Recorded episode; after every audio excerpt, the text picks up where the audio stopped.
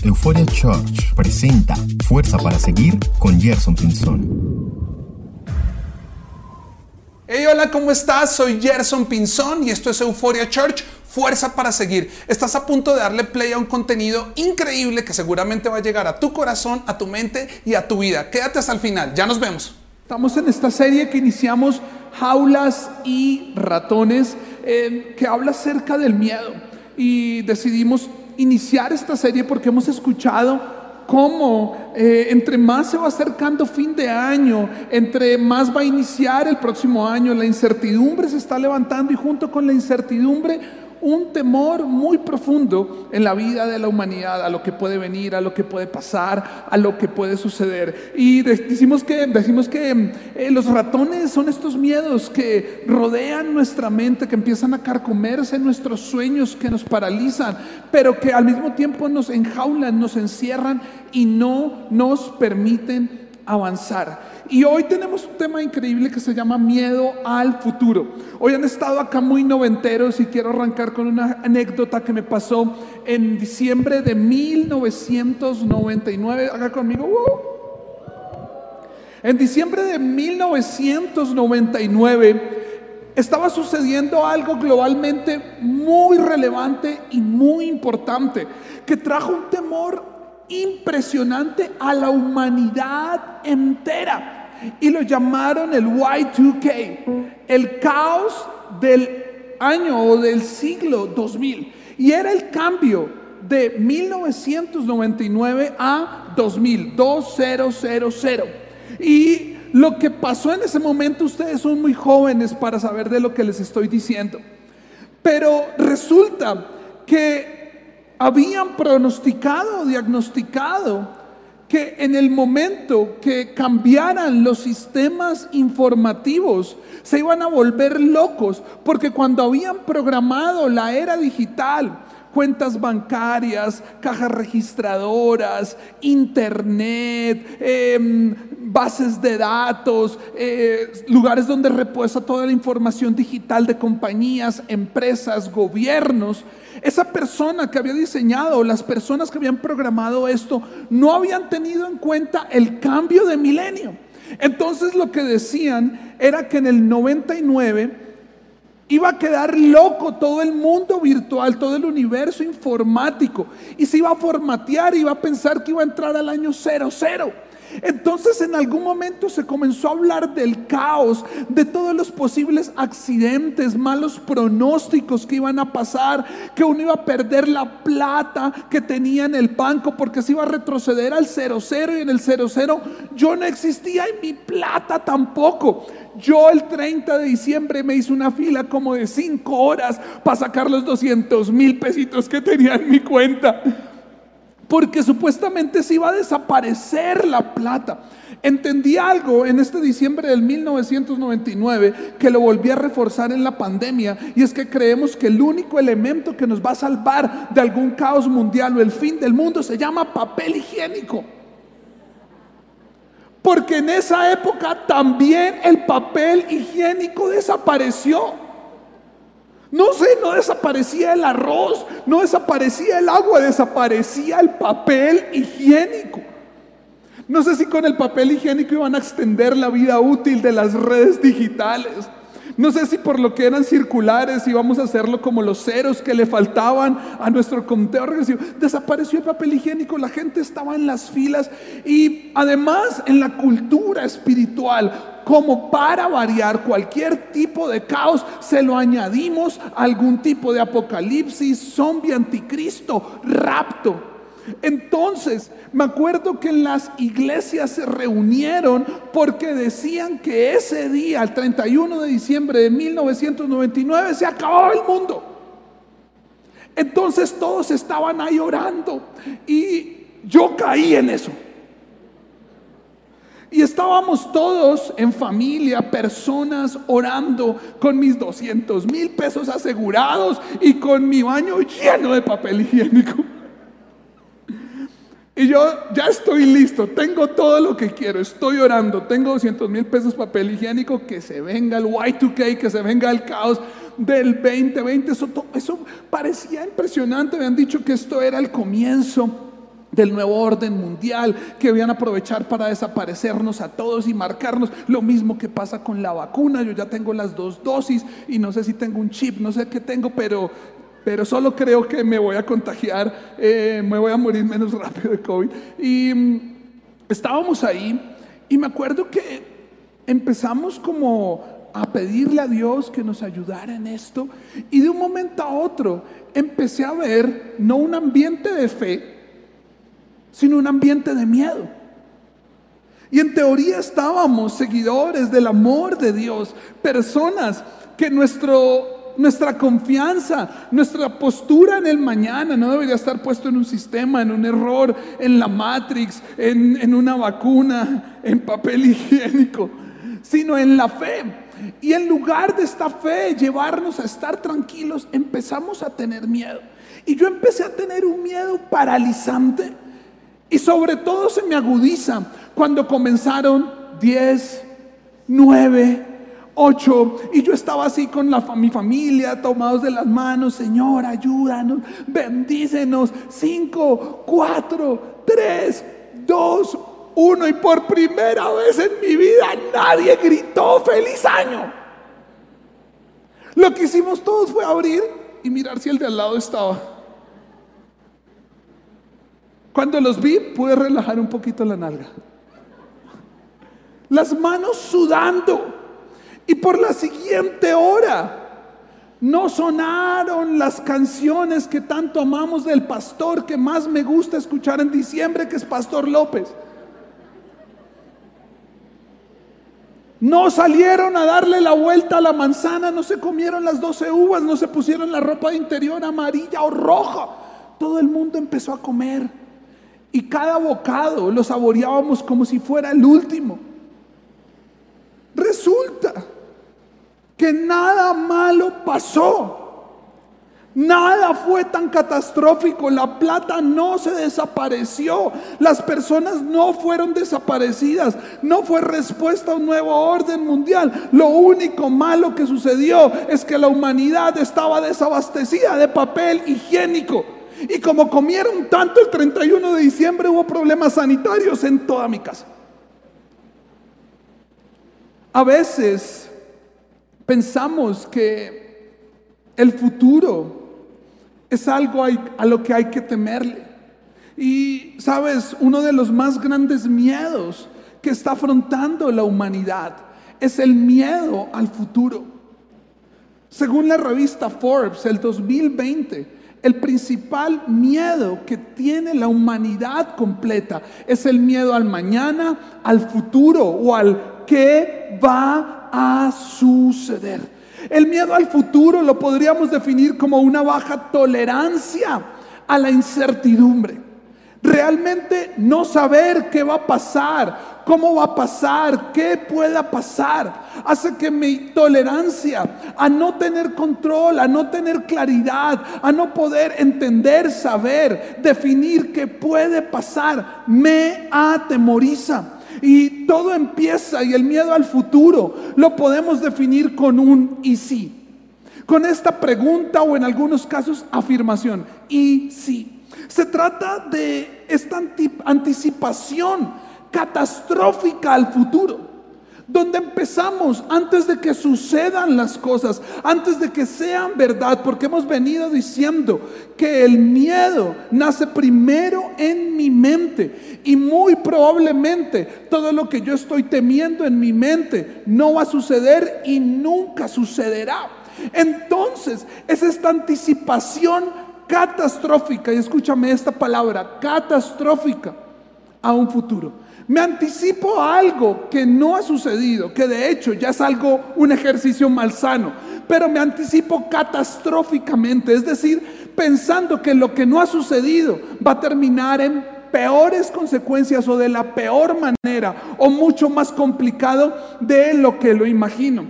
Y todo arranca con el y si, escucha esto, y si no apruebo el examen, y si no es el hombre y la mujer de mi vida, ¿Y si no logro quedar embarazada? ¿Y si no me suben el sueldo? ¿Y si recaigo nuevamente en la enfermedad? ¿Y si los análisis salen negativos? ¿Y si no seguimos juntos? ¿Y si no estoy tomando la mejor decisión? ¿Y si la economía no mejora? ¿Y si el país explota? ¿Y si queda el presidente que no quiero que quede? Miedo al futuro se basa en esta anticipación negativa, catastrófica, que inicia por un y sí, pero no ha sucedido. Y lo que haces en esta vida es caminar con miedo, creyendo que lo que viene para tu mañana es totalmente aterrador. Muchos acá me dicen, pastor, paz. A mí me gusta que me digan Jer. No me gusta que me digan Gerson porque no se ponen de acuerdo. Ustedes me dicen Jason, Jefferson, Nelson, Jerderson, Ulderson, Ulcer. No sé cómo me quieras llamar o cuál es el título que quieras ponerme, no me importa. Pero mi función acá, domingo tras domingo, independientemente del título, el único que me gusta es mi nombre. Pero mi título, como lo quieras ver, tiene una función y es guiarte cada fin de semana. Y yo quiero decirte algo. Hoy mi rol en este domingo es lograr guiarte a que cumplas a cabalidad en esta tierra el propósito por el cual Dios te creó. Y al final cuando te acerques al Padre, al final cuando Él te pida cuentas por tu vida, tú le puedas decir, cumplí mi propósito, caminé hacia, hacia mi mañana sin miedo y sin temor. Y hoy yo quiero que tú me permitas ir a tu corazón, ir a tu mente, ir a tu espíritu y poderte guiar a ser libre del miedo, a ser libre del miedo al futuro, pero sobre todo poder decir, caminé por mi propósito y lo cumplí. ¿Cuántos están listos para ir hacia su futuro sin miedo? Hey, no los escuché. ¿Cuántos están listos para ir a su futuro sin miedo? Santiago capítulo 1, versos 5 al 8 dice lo siguiente. Si necesitan sabiduría, pídansela a nuestro generoso Dios. Él se las dará y no los reprenderá por pedirla. Cuando se la pidan, asegúrense de que su fe sea solamente en Dios y no duden. Si están escuchando, porque una persona que duda tiene la lealtad dividida y es tan inestable como una ola del mar que el viento arrastra y empuja de un lado al otro. Esas personas no deberían esperar nada del Señor. Su lealtad está dividida, escucha esto, entre Dios y el mundo. Y son inestables en todo lo que hacen. El miedo al futuro podría terminar en tres cosas muy nefastas. Tener miedo a tu mañana, tener miedo a lo que va a venir, no tomar decisiones por miedo, abortar tu futuro, podría terminar en tres cosas muy complicadas. Número uno, indecisión. Vas a empezar a caminar en una vida todo el tiempo mediada a través de la indecisión. Y recuerda que el domingo pasado hablábamos que Dios te dio un espíritu de poder, de amor y de autocontrol, no de indecisión, no de inseguridad. Entonces dice lo que acabamos de leer, que la persona que teme al futuro, que la persona que no es leal a su mañana, que las personas que empiezan a creer más en lo que este sistema de vida ha puesto como temor, como algo que te hace retroceder en tu mañana, te vas a volver una persona inestable, una persona indecisa. Y dice que la inconstancia hace que seamos inestables en todos nuestros caminos.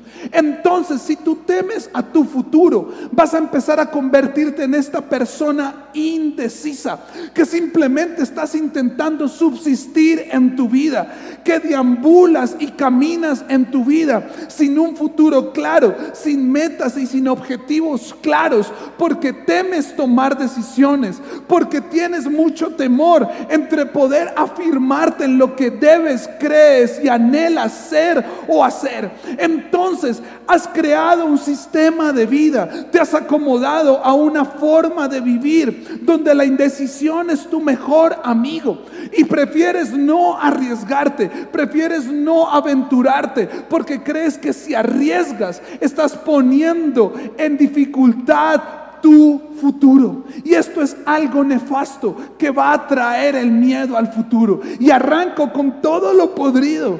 Porque quiero que veas que si sigues teniéndole miedo al futuro, no solamente no vas a ver un futuro cercano, esperanzador, amigable, sino sobre todo vas a comenzar a vivir una vida inestable en todos tus caminos. Porque la persona que es inconstante, inconsistente, comienza a desestabilizar todos sus pasos. Familia, economía, iglesia, relaciones, propósito, profesión, estudios. Número dos, trae división. Tenerle miedo al futuro trae división. ¿Sabes? División viene de dos visiones. Cuando tú eres inestable, comienzas a tener dentro de ti esta lucha de dos visiones. Y este versículo que acabamos de leer habla claramente de las dos visiones que el hombre lucha en su estabilidad, en su miedo al mañana. Y es lo que Dios dijo, creerle a Dios o empezar a creer este sistema de vida que infunda miedos. Empezar a creer lo que un ambiente político, social, familiar, laboral empieza a hacerte creer que va a suceder. Entonces empiezas a caminar en una vida en división, con dos visiones, con dos cabezas, con dos voces, con dos grandes objetivos uno excluyente del otro. Porque lo que acabamos de leer es que en, el, el, camino de no tenerle miedo a tu futuro, tú vas a tener que jugártela por a quién le crees. ¿Le crees a Dios o le crees a esta tierra, a este sistema de vida? ¿Le crees al temor o le crees al favor? ¿Caminas por miedo o caminas por promesas?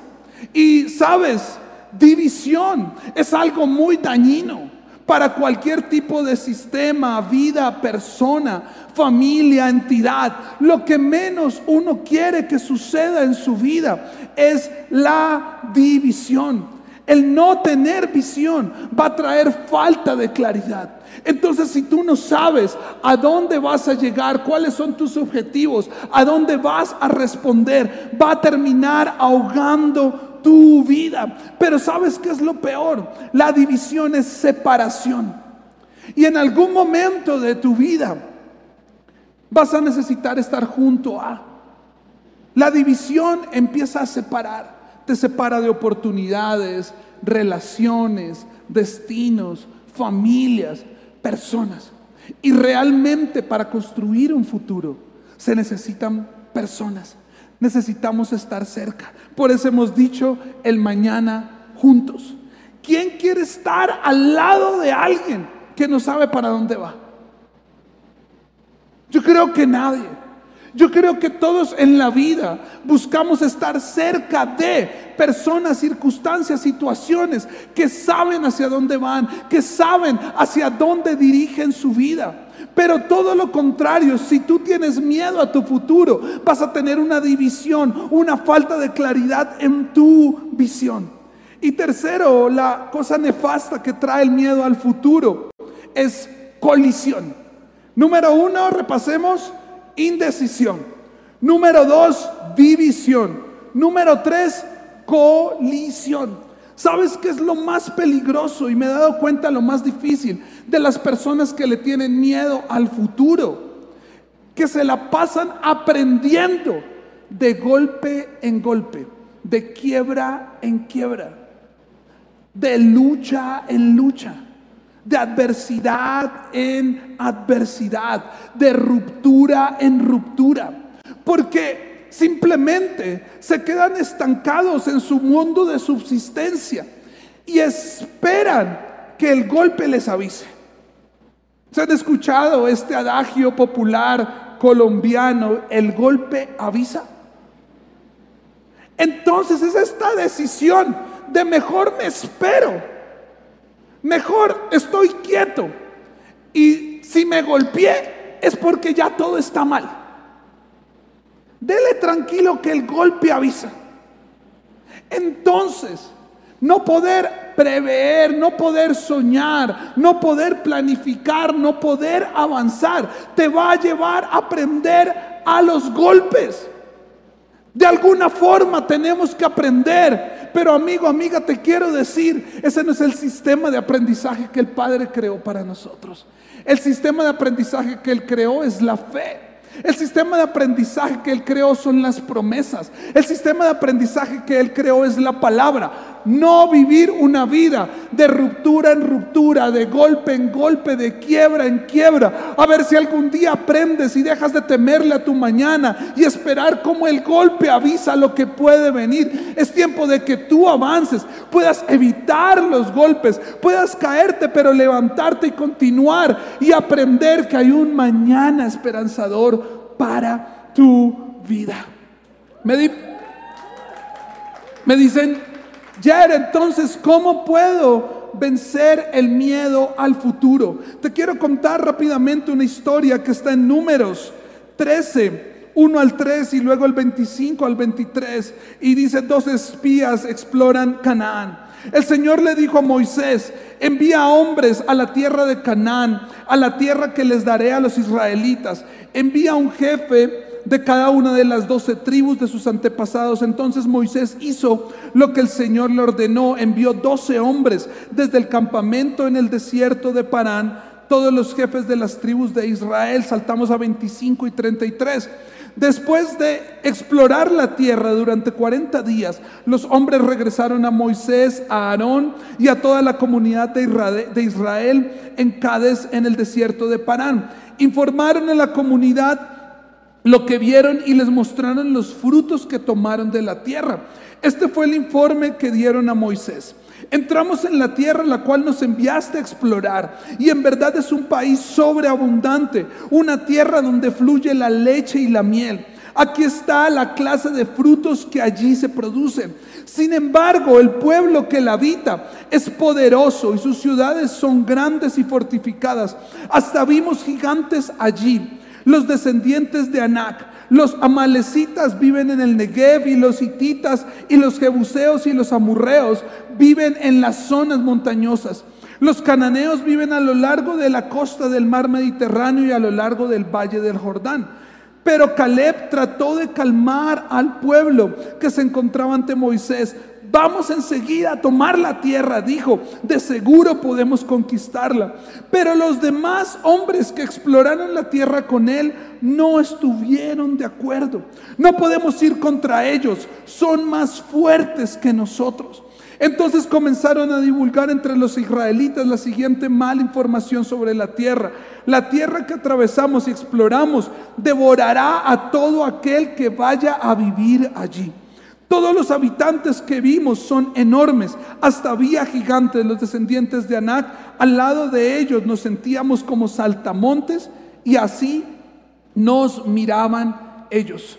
Rápidamente te quiero poner en contexto de lo que sucedió acá. Y hemos venido hablando de esta historia de Moisés. Eh, transitando al pueblo de Israel de un tiempo, periodo de esclavitud en Egipto, a una tierra prometida, a una promesa. Y quiero que veamos esta tierra prometida hoy como el mañana, como el futuro, como ese, ese porvenir que debe llegar a sus vidas. Y cuando ya estaban cerca de llegar a este mañana, a este futuro, eh, Moisés toma 12 hombres para que puedan expiar el mañana, para que puedan traer noticias de cómo ¿Cómo podría lucir? ¿Qué cara tiene ese futuro, ese mañana? De estos regresan y solamente uno, tal vez dos, vieron su mañana como algo esperanzador, como algo alentador, a pesar de la mayoría, como está sucediendo hoy, estaban viendo de su mañana algo complicado. Pareciera que en esa época hubieran existido los medios de comunicación que solo nos muestran lo negativo y lo malo que sucede o está por suceder. Yo creo que estos fueron los primeros periodistas de la época. Porque llegaron y en lugar de decir lo que se podría lograr hacer, dijeron todo está mal, sus gobernantes son terribles, su ejército es feroz, sus ciudades son enormes, tienen gigantes que nos miran como saltamontes, realmente no lo vamos a poder hacer. Y si lo intentamos, ese futuro, ese mañana nos va a devorar. Nada diferente a como tú y yo probablemente estamos analizando, viendo, o como el sistema de vida y cultura que estamos viviendo nos hace ver nuestro mañana. Algo desalentador. Muchos de nosotros estamos mirando nuestro mañana y nos sentimos como saltamontes mirando a un gigante. Pareciera que para nuestro futuro somos un simple bicho que en cualquier momento lo va a pisar y lo va a a destruir. Pero se levantó un hombre que dijo, lo podemos hacer. Yo veo las cosas diferentes. Yo veo un futuro esperanzador. Yo no le tengo miedo a mi mañana porque yo decido serle ferozmente leal a mi futuro. ¿Hay alguien acá que esté listo para ser ferozmente leal a su futuro? Sabes, lealtad no es solamente a las relaciones. Lealtad no es solamente a las personas. Si a alguien tú tienes que primeramente serle leal, es a Dios y es a tu futuro. Es a Dios y es a tu mañana. Es a Dios y es a tu propósito. Y hoy yo vengo a guiarte y a inspirarte y a decirte, no importa cuál sea el reporte de tu mañana, camina y conquístalo. Y tienes que serle leal. No dividas a quién le crees. Créele a Dios quien ya vio tu mañana. Y es un mañana hermoso para ti. Te digo algo, ¿cómo vencer el miedo al futuro? Número uno, no exageres lo negativo. Los espías que vinieron, claro que vieron cosas difíciles y no te voy a decir, lo que está por venir no existe, es una mentira. Claro, hay pronósticos negativos, hay estadísticas, pero no exageres lo negativo. Somos tan pesimistas y al mismo tiempo somos tan exagerados que nos lleva a tener una sobrefijación, un exceso de fijación sobre lo malo, sobre el punto negro en la hoja blanca. Sí hay algo malo, pero te quiero decir, no es tan malo como lo crees, no es tan malo como te lo han dicho, no es tan malo como nos lo han mostrado. ¿Y por qué te digo que no es tan malo? Porque conozco un Dios que puede cambiar las estadísticas, que puede cambiar la historia, que puede volver a crear un manantial en medio de un desierto si es necesario. Quedó escrito que existió un Dios en este capítulo, que estas murallas o paredes que ellos creían inalcanzables con el sonar de la voz de los hijos de Dios cayeron. No es tan malo. No exageres lo negativo. El vaso puede estar medio lleno o medio vacío, pero sigue lleno. El problema está es que cuando vemos un vaso a la mitad, el colectivo general de los que están acá, estamos diciendo se está acabando. La diferencia entre los que le creemos a Dios y no le creemos al miedo, cuando vemos un vaso a la mitad, estamos diciendo está casi lleno, solamente le falta un poco. Número dos, no pongas mucha atención en lo que otros están haciendo. Estos espías no solamente vieron lo negativo, sino se compararon y empezaron a ver lo que otros estaban haciendo. Empezaron no solamente a temer por los pronósticos negativos, sino empezaron a temer porque otros sí estaban bien y ellos no estaban bien. Entonces empezaron a compararse, empezaron a ver lo fuertes que eran otros, los aguerridos que eran otros, lo prósperos que son otros. Y el problema de esto es con nuestra mentalidad de saltamonte, que creemos que los demás son mejores y que solamente a ellos les va a ir bien en un futuro y a ti no te va a ir bien. Yo te digo algo, el solo hecho que tengas a Jesús ya te aseguró tu vida para siempre. El solo hecho que tengas a Jesús significa que lo mejor de tu vida ya llegó. Pero esto también te asegura que siempre hay un mañana y que siempre hay una esperanza. Deja de andar mirando lo que otros han logrado. Qué linda familia tiene esta persona. Yo nunca voy a tener esta familia. Qué trabajo tan increíble tiene esta persona. Yo nunca voy a tener ese trabajo. Qué tremendo Dios usa esta persona. Dios nunca me va a usar así. Qué increíble como Dios ha prosperado a esta persona. Dios nunca me va a prosperar así. Mentira. Tú tienes tu propia historia. Y esta historia que acabé de leer, resulta que esos bichos insignificantes destruyeron y derrotaron a los gigantes, a los pueblos, las estadísticas, los pronósticos considerados como imposibles, los diagnósticos considerados como catastróficos. Estos bichos insignificantes lo conquistaron.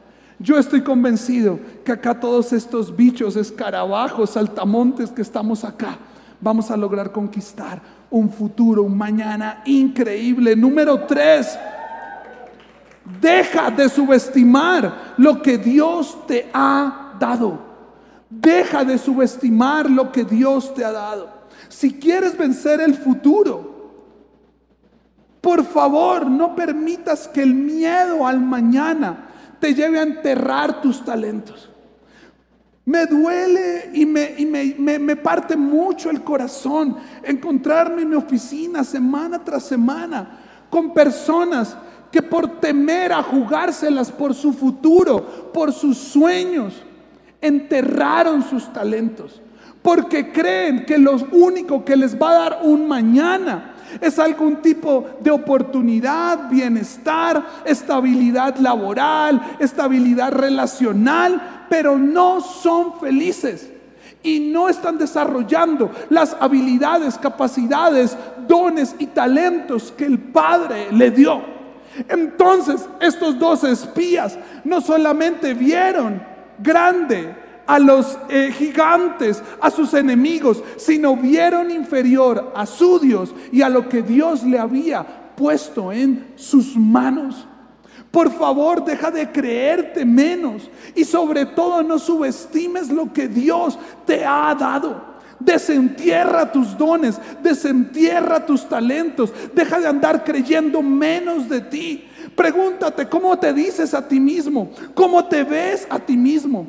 Te pones nombres todos los días como soy incapaz, soy menos, soy detestable.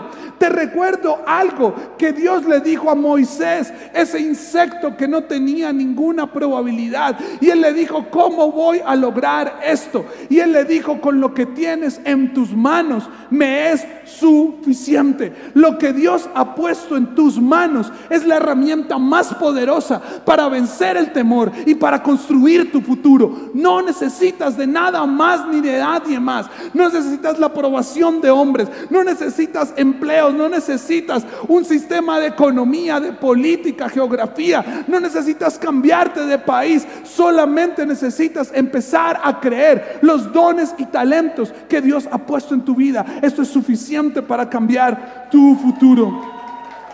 Cuarto y termino acá, no pretendas tenerlo todo bajo control. Técnicamente, a esto se le llama ansiedad anticipatoria. Ansiedad anticipatoria. Entonces, el anticiparte a tu futuro te lleva a ser ansioso. Y la ansiedad te lleva a creer o a intentar tenerlo todo bajo control. Entonces, no solamente nos volvemos personas acomodadas a un sistema de vida presente. Si no escúchame esto, nos volvemos cobardes. Porque si no encaja en los pronósticos, si no logro tenerlo controlado, medido, parametrizado, si no logro haber minimizado el riesgo, no lo hago. Y te recuerdo algo, el Padre nos enseña esto. Este mundo o este reino sufre violencia, pero solo los valientes lo arrebatan. Esto quiere decir que en el mundo que estás viviendo es peligroso.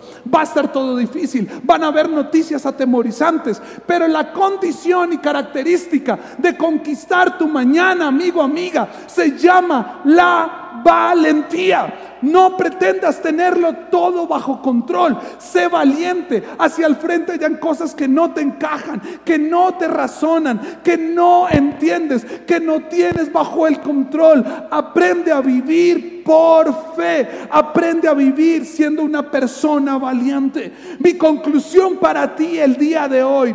Nosotros no somos una iglesia de manipulación.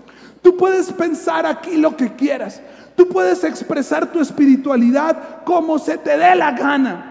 Pero hay algo que no negociamos y son las verdades absolutas de la palabra de Dios. Y hay una verdad absoluta que no le podemos colocar una coma, un punto, una tilde. Y es la siguiente. Sin fe es imposible agradar a Dios. Sin fe es imposible agradar a Dios. Yo quiero decirte hoy, Tú eres un milagro. El solo hecho que tú estés acá es una prueba de que el futuro hermoso que Dios ha planeado para la humanidad es real. Probablemente hay un porcentaje de acá que cuando nacieron, nacieron con dificultades físicas. Muchos de ustedes probablemente no eran hijos deseados. Muchos de ustedes probablemente sus padres intentaron abortarlos. Muchos de ustedes en el caminar se encontraron con cosas negativas, desastrosas, que estaban a punto de acabar con sus vidas. Pero hoy están aquí respirando, amando y gozando de una nueva vida. Y esto me lleva a comprobar que no debemos temerle miedo al futuro, porque tú hoy acá escuchándome, amando a Dios y respirando, eres la prueba que un futuro en Dios nuevo sí existe. Si no crees en el futuro, mírate a ti. Entre más grande tu futuro, más grandes serán tus enemigos. Pero tú decides hoy si estás viendo el reporte mayoritario del temor o el reporte minoritario de la fe. Y te digo esto, porque si Dios es conmigo, ¿quién contra mí? Tú y Dios son mayoría. Tú y Dios son mayoría. Tú y Dios son mayoría. No hay que temerle al mañana, porque si estás con Dios, ¿quién contra ti? Hagamos vida juntos. Euphoria Church